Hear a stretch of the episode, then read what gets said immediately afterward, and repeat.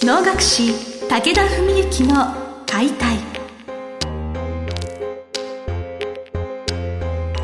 日本の伝統芸能能楽。それはユネスコ無形文化遺産にも登録された我が国を代表する舞台芸術。ポッドキャスト能楽師武田文幸の解体では関税流して方として数多くの対局を演じてきた能楽師武田文幸が600年以上の歴史を持つ能楽を優しく解説。能楽師として自らの経験とその思いを語ります。今週も始まりましたおのおの世界に触れながら現代と歴史をつなげる物語番組武田文幸の解体司会進行の小菅圭一です。文幸先生本日もよろしくお願いします。よろしくお願いします、えー、文の会について先生からお話をお聞きする会が続いているのですけれどもっといろんなことをお聞きしたいなって思っておりまして、はい。その終わった後にまあ満たされてあすごくいい会だったなって思いながらはい能楽堂後にさせていただいてこの良かったなと思って帰れるあの会にするための先生にとってのなんか信念とかそういう思いの核みたいなところがあればそれは何なんだろうと今ふと改めてお聞きした。なるほどなるほど、はい。そうですね。やっぱりその辺はまあよくそのなんかいろんなとこで僕も喋ったりしている中で最近言うのにお能に対する価値観の3段階の変遷っていう話をよくしてるんですよね。価値観の3段階の編成はいですね。はい、変遷、えー変遷。20代の時は10代20代は完全に自分のための脳だった。お脳というものを通して自分が何者になれるのか。っていうのが10代20代最初の段階ですね。でこれ絶対必要な段階だったんですね。もう猛烈にお脳の勉強をする努力する稽古する。でそれでいろいろ評価を得たりいろんなものを得てきた時に、まあ、30前後ぐらいから今度これだけ自分にいろいろ与えてくれたお能に対して自分は何が返せるかな。お能のための自分になったわけですね。うんフォアザチームというかね、うん、お能のために僕は何ができるだろう。能楽会に何を返せるだろう。それでそれが第2段階で第3段階っていうのは、まあ、病気を経た後、まあつまりこの5年間ですけどもいやそもそもお能の世界ではみんな脳のため脳のためとか脳学会のためって言うけどお能のためってじゃあお能って一体何のためにあるのかな？うん。お能のためというけどお能は何のためにあるんだろう？その原点に立ち返ったんですね。でその時にやっぱり世阿弥の教えっていうのが出てきて自分の中で、まあ、世阿弥は20ぐらいの書物を後世に残してるわけなんですけどその中でまあ最も有名なのは「風刺家電」風の姿花を伝えるまあリスナーの方もよろしければねぜひ読んでみていただきたいと思うんですけど、まあそこには芸能論なんですがある意味では人生哲学的な部分も含めいろんなこうことを考えさせられるようなメッセージがいっぱいあるわけなんですよ。でその風刺家電の中でもまああのまず最初の方にこう一つボンと出てくるのがまず主任愛業といって民衆の衆に人愛するに尊敬の敬ですね。主任愛業って読むんですけど要するにまずこの芸能はどこの誰が見ても楽しめるものでなくてはいけない。でこれがまず大前提、例えば要するに昔だったら、えーそういう、まあ、貴族みたいな人が見ればですねつまり将軍とか大名とか知識があり読み書きができる人が見れば哲学的な人間の深層心に迫るような演目を見せるとか。例えば片田舎であんまりそういうことがわからないような、えー読み書きができないような人たちに見せるんだったらエンターテインメント性の高い演目をやるとか。短い時間でパッと終わるものをやるとかですね。ただそういうことだと僕は理解してるんですけど。ですからつまりお客さんにある程度合わせてその中で楽しめるようにこっちがプロデュースしなきゃいけませんよっていうそれは多分主任愛業だと思ってるんですね。でもう一つは加齢延年重複増長、まあ、これ非常に大事なとこなんですけども加齢延年っていうのは「えっと、か」っていうのはちょっとすごい難しい字なんですがはい「齢、っていうのは年齢の齢ですね。それに延長の延に年。要するに、えー寿命を長らえさせる。うんうん。人間の寿命を長らえさせる。それから寿福増長。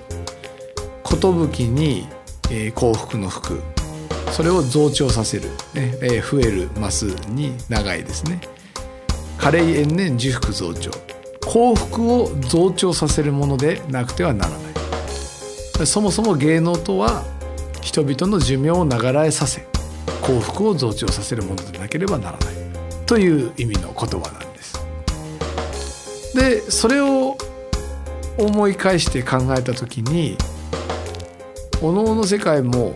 これは決してディスってる話ではないんですけどまずお能って僕らも守っていかなきゃいけないもんで衰退しちゃいけない絶滅させちゃいけないってそういうふうに思うもんでついついお能のためお能のためってみんな言うんですよ能楽師は。でこれは大事なことなんですそれは本当にその努力がなかったらなくなっちゃうわけですからね。だけどもっと根源に立ち返って考えてみるとやっぱりそこを忘れちゃいけないんじゃないかなっていうのが僕の病気してからの第3段階なんですね。第3段階第1段階はお能のための違う自分のための脳。最初ははい。自分のための脳。第2段階は脳のための自分。じゃあ第3段階はっていうと世のため人のための脳。でそこに、まあ、武田文幸のってつけてもいいです。もしね入れるんだと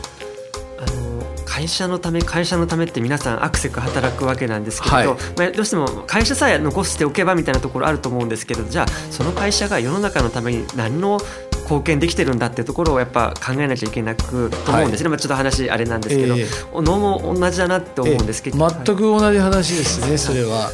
まさにですから、まあ、それはねそれこそ講演会海行会の開放誌で少し前にあの一ノ瀬社長さんという方とねあの一部上場会社の社長さんなんですけどその方とお話しした時もやっぱり同じことをおっしゃってたんですよ。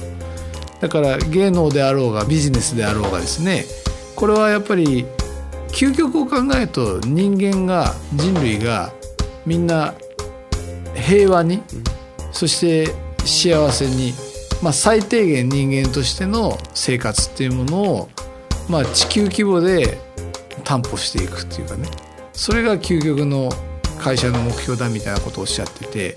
芸能もまさにそうだと思うんですよね。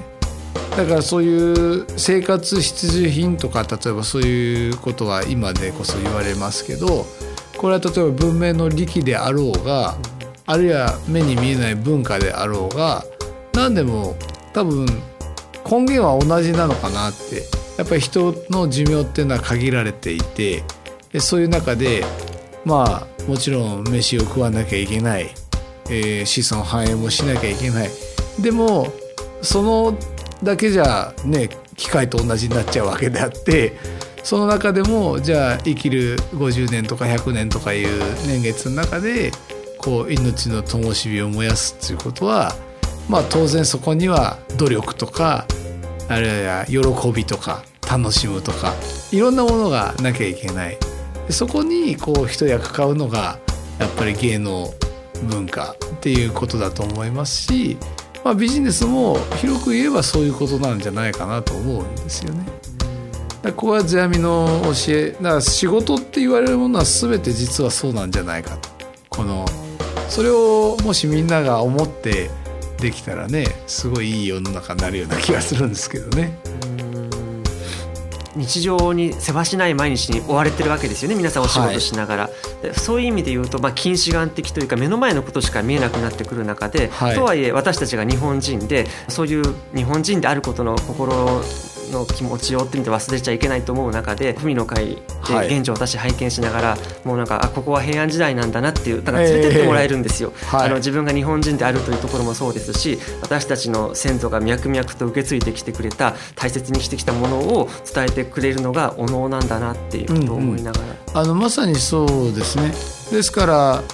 当日のねパンフレットにも挨拶文に書きましたけど演者から演者絵の文手紙ですね。心の手紙心の文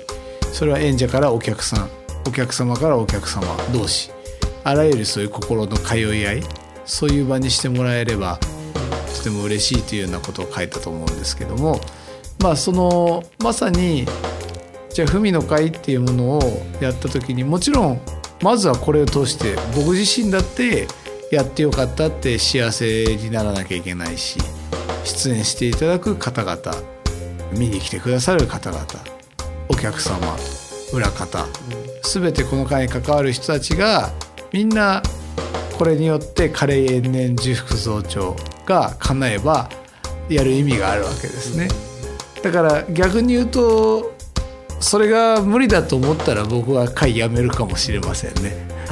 わかりました。やはりその古市先生のやはり信念ってそこだなって私思ってて、はい、私最初冒頭で、まあ、この日今日すごく良かったなってこの良かった思いはどこから来てるんだろうと思ったのがやはり先生がじゃあ売り上げしか考えないような人であったりとか 今年来年のお客様のために今年頑張ろうみたいなそういう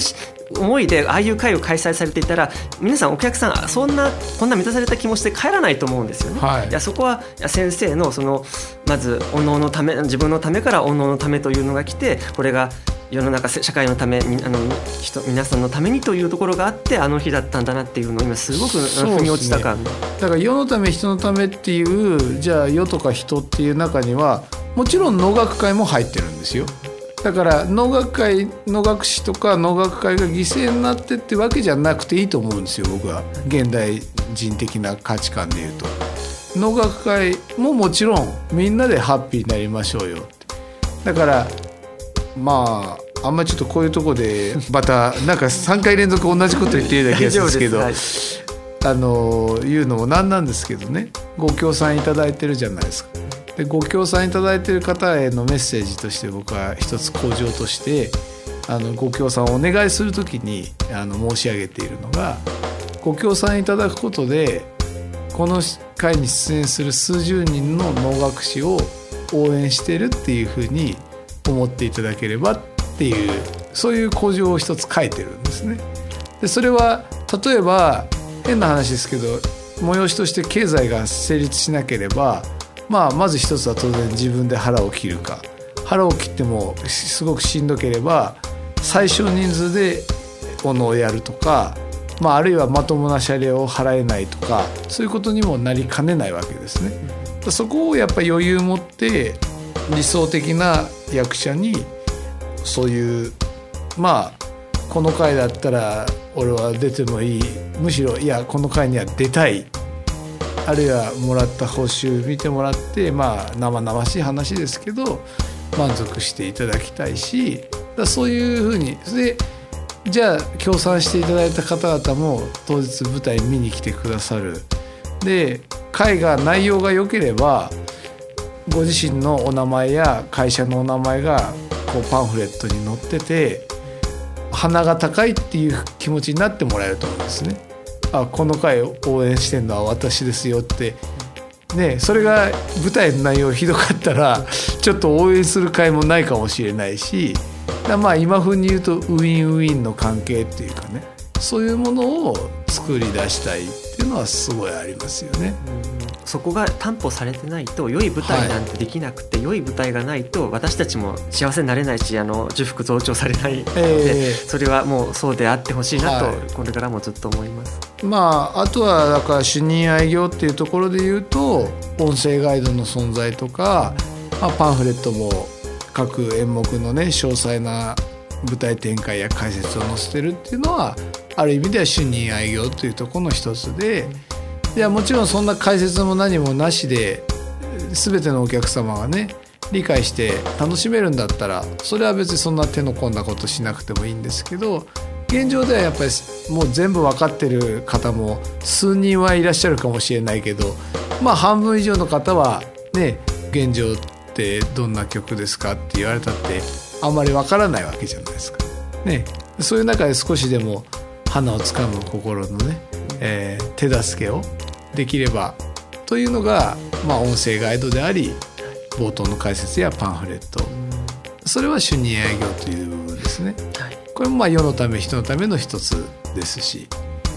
はいありがとうございます。あの先生の人生哲学というのがやはりそのやっぱ世阿弥という能楽師の方は世阿弥のその風刺家電の影響というのはすごくあると思うんですけれど、そういういい末端のところに触れることができたなとすごくはいありがとうございます。あの今後風刺家電もそうなんですけど、世阿弥の言葉シリーズみたいなところで、そうね。そういう言葉もなんか皆のお話しいただければなと思います。はい、結構いろんなところでね、はい。講演とかするとい。ろんなことは言ってるんですけど、ええぜひまたね、あのまあご質問とかもいただいたらね私なりの解析であのお答えもしますし、まあ折々にねそういうエピソードとかも含めてその世阿弥の言葉なんかもねお伝えできたらと思います。はい、私自身もすごく楽しみにしております。はいはい、先生本日もどうもありがとうございました。ありがとうございました。本日の番組はいかがでしたか？番組では武田文幸への質問を受け付けておりますウェブ検索で「武田文幸」と入力し検索結果に出てくるオフィシャルウェブサイトにアクセスその中のポッドキャストのバナーから質問フォームにご入力ください。ぜひ遊びに来てくださいね。